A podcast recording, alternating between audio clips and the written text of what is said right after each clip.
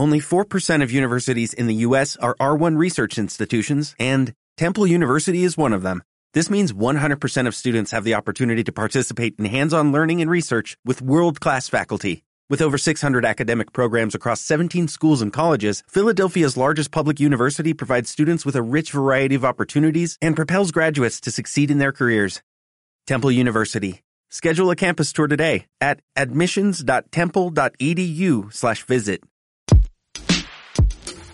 Hola, hola cinefilos y seriefilos y bienvenidos a Mu Cine Podcast, el podcast donde siempre miramos el universo audiovisual. Y al día de hoy tenemos un episodio súper interesante porque vamos a hablar de Indigo, el Festival de Cine Independiente de Bogotá. Pero para hablar de Indigo necesitamos justamente a una persona que lo conoce muy bien, que hizo toda la curaduría de las películas seleccionadas para esta versión del año 2020 y que Indigo por fin se convirtió también en uno de estos festivales que logró encontrar su plataforma digital para poder seguir mostrándonos mejor y más cine. Por eso estamos con Marcelo Panoso, el director artístico de Indigo, quien nos va a contar un poquito más sobre todo el proceso de curaduría, sobre cómo hicieron este festival digital y las películas que ustedes no se pueden perder. Así que démosle inicio a esta entrevista. Cuéntanos un poco también cómo fue el proceso de curaduría para este eh, nueva, para esta versión del Festival Índigo. Fue, fue largo, porque fue un doble proceso de curaduría. Por un lado, eh, partimos eh, imaginando un festival como el de los años anteriores, un festival en formato físico en los teatros. Totalmente. Entonces hubo una curaduría que, que, avanzó muchísimo hasta que en marzo eh, se nos vino encima el confinamiento. y en abril se tomó la decisión de ir online. Entonces esa decisión hizo que algunas de las cosas que habíamos eh, evaluado para la edición física se quedaran y otras eh, las cambiáramos por distintos motivos.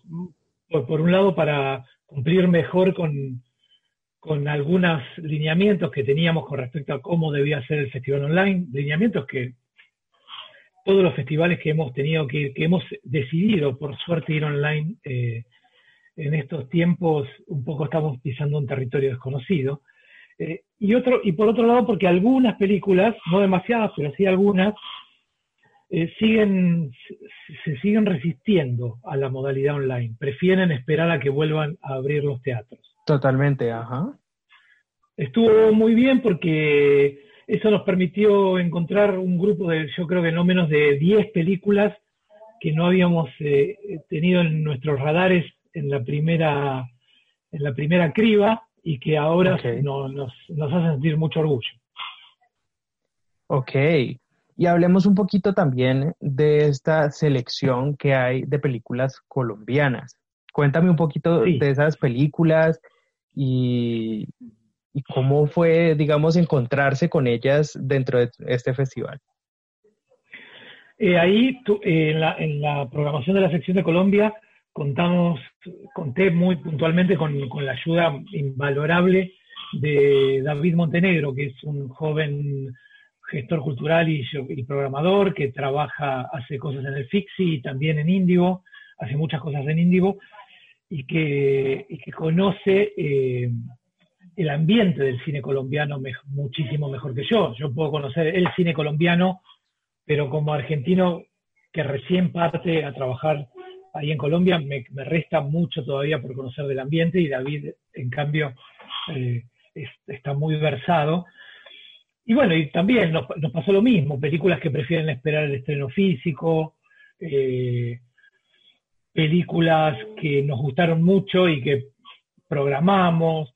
Eh, está bien lo que se armó en cuanto más que a las películas a la creación colombiana, porque están las cuatro películas colombianas que son estreno exclusivo de Índigo. Exacto. Limonada, Limonada y Ruido, que son dos eh, ejercicios de ficción que no pueden ser más distintos entre sí, una muy apegada al género, la otra con todas las marcas del cine de autor, eh, una con unas aspiraciones de, narrativa conocida, pero trabajada internamente de una manera muy, muy fina, y la otra con, con, la crudeza de su blanco y negro. Eh, después está el, documental No traguen pedo sobre el tema de las fake news, que cruza un poco la cultura de las celebrities con, con, la, con la indagación y la pregunta más, más eh, de, campos disciplinares de, sociológicos. O, y, y, por último está Luz, que es una película que, que aborda un género como el del horror folk de una manera muy virtuosa y que además tuvo un recorrido antes de llegar ahora a Colombia el fin de semana próximo, tuvo un recorrido buenísimo en festivales de fantástico de todo el mundo. A eso me gustaría sumar eh, los dos documentales eh, de algún modo musicales, como Sufi Saint and Swinger, que tiene un director eh, colombiano que filmó en, otros lugares del mundo, no, no tengo muy en claro de dónde provino el rodaje, sí, de Estados Unidos seguramente, y el material de archivo de la película, y Felipe Restrepo, que es el director de Un Hombre al Lado, que es un colombiano, del documental sobre Gustavo Cerati, que es un colombiano que, se radicó en Buenos Aires. Entonces, también hay, películas que, colombianas y creadores, además colombianos, eh, produciendo cine en otros lugares del mundo. Súper. Quisiera saber también por qué decidió Indigo justamente eh, hacerle un homenaje a Julian Temple y, tomarlo como esta parte del homenaje que siempre rinden ustedes?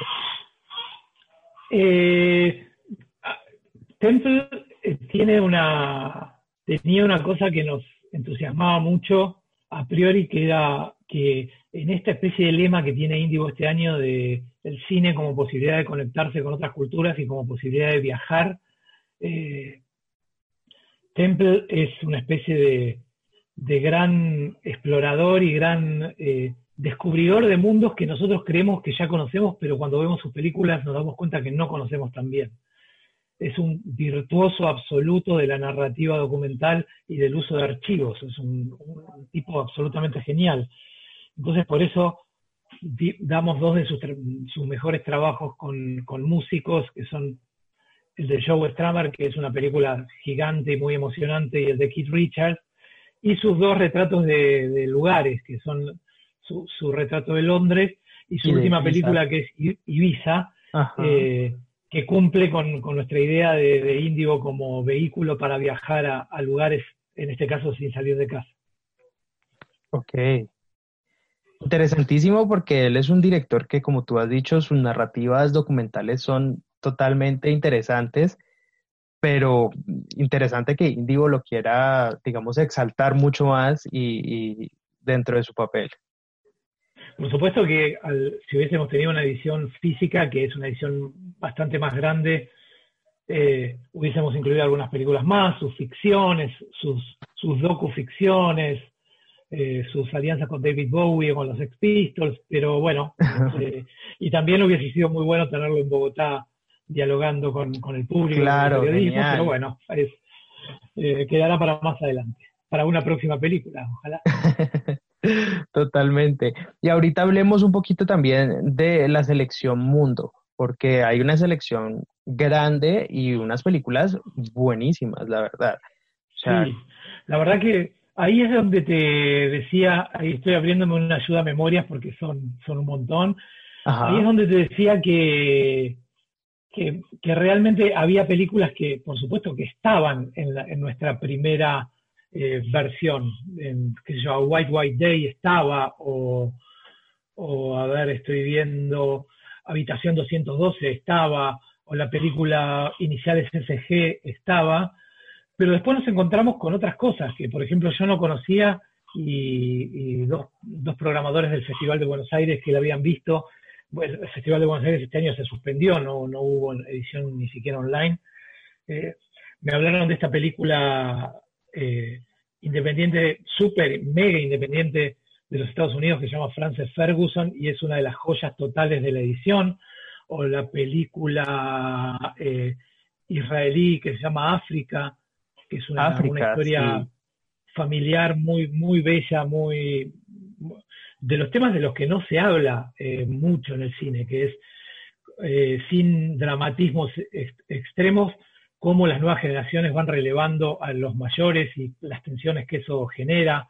Eh, esas fueron dos películas que nos encontramos por el camino, que yo, había otras que uno que era más fácil, que, ya las teníamos de antes, como Little Joe o como Last and First Men de Johan Johansson, que son películas súper grandes que tuvieron un paso recontra destacado por Cannes o por Berlín, pero la verdad que también las joyas que nos encontramos por el camino, también como una película como Wilcox de Denis Coté, eh, enriquecieron mucho la programación.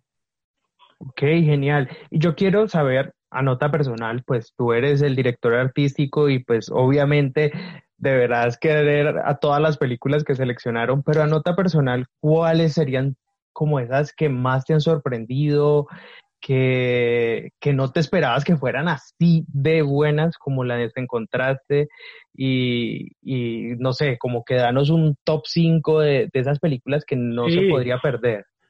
La gente, tanto de Colombia como del mundo.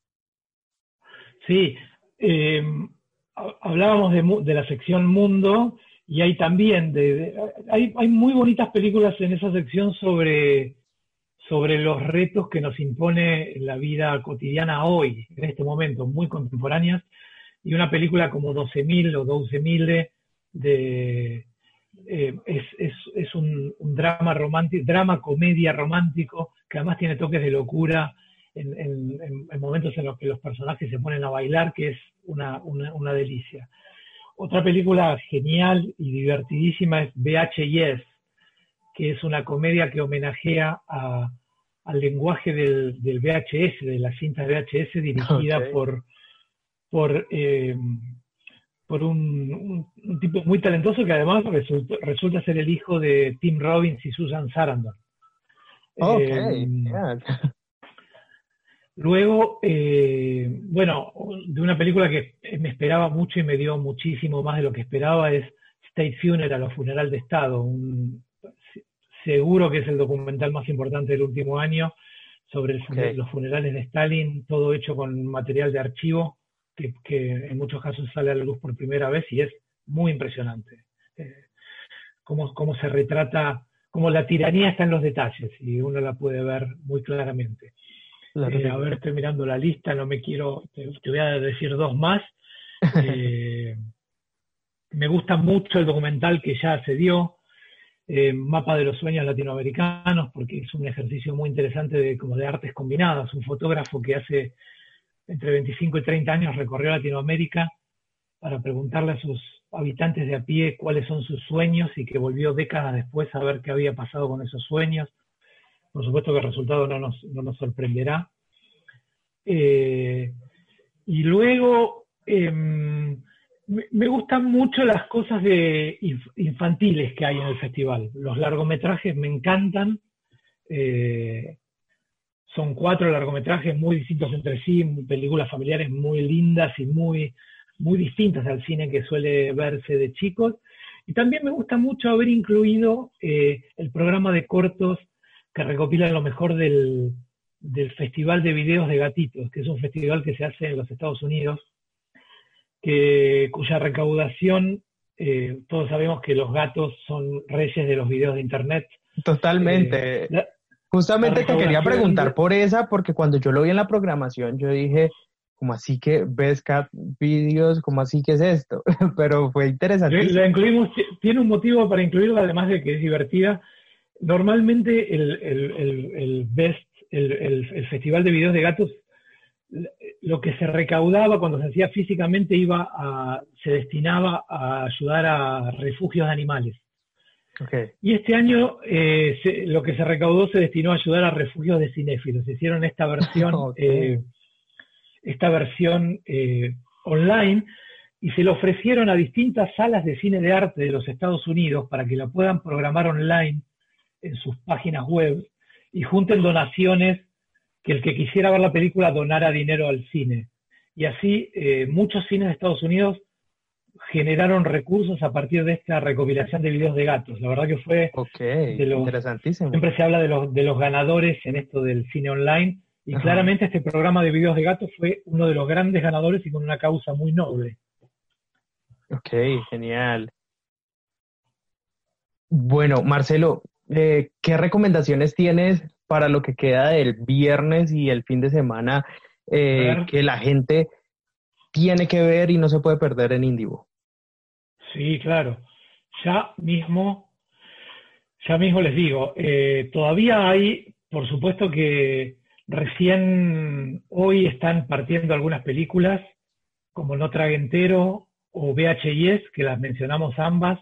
Eh, eh, dos películas muy poderosas de la sección Mundo se pueden ver, una desde hoy, una que se llama Atlantis y Notre Dame d'Unil, eh, desde ayer se puede ver.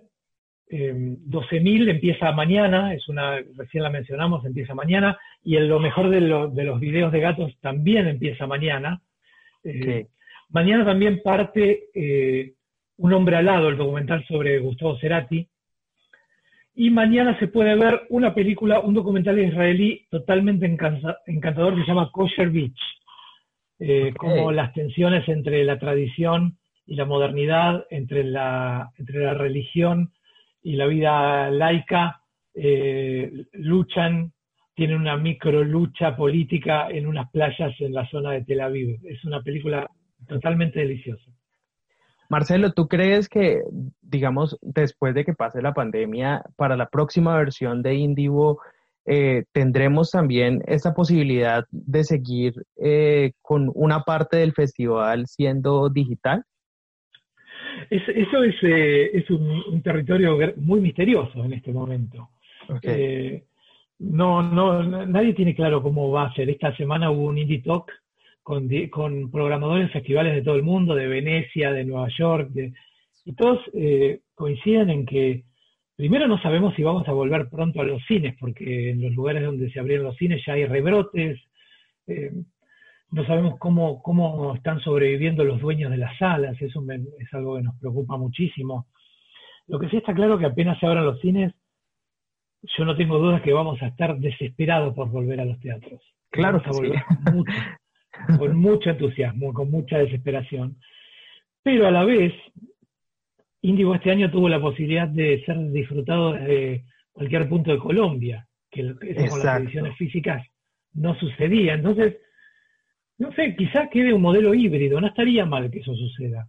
Que, que, el, que el fuerte del festival siga siendo los teatros, pero que, por ejemplo, se pueda negociar con los distribuidores una selección de 10 películas, por ejemplo, que se puedan ver desde cualquier punto del país, no, no sería una mala cosa. Ok, sí, y me parece súper bien porque, pues, además ustedes han sido de los únicos festivales que siguen en pie a pesar de las condiciones, porque muchos cerraron y muchos ni siquiera pudieron eh, mostrar sus películas seleccionadas ni nada. Entonces, creo que su labor fue genial. Nos metimos en un territorio muy incierto, porque también uno sabe, uno sabe ya cómo funciona, cuál es el comportamiento del público que consume Netflix. Que empieza a ver una serie por la noche, después el trabajo y después la quita, o ahora con el confinamiento, pone Netflix de fondo, se lo pone a los niños o lo que sea.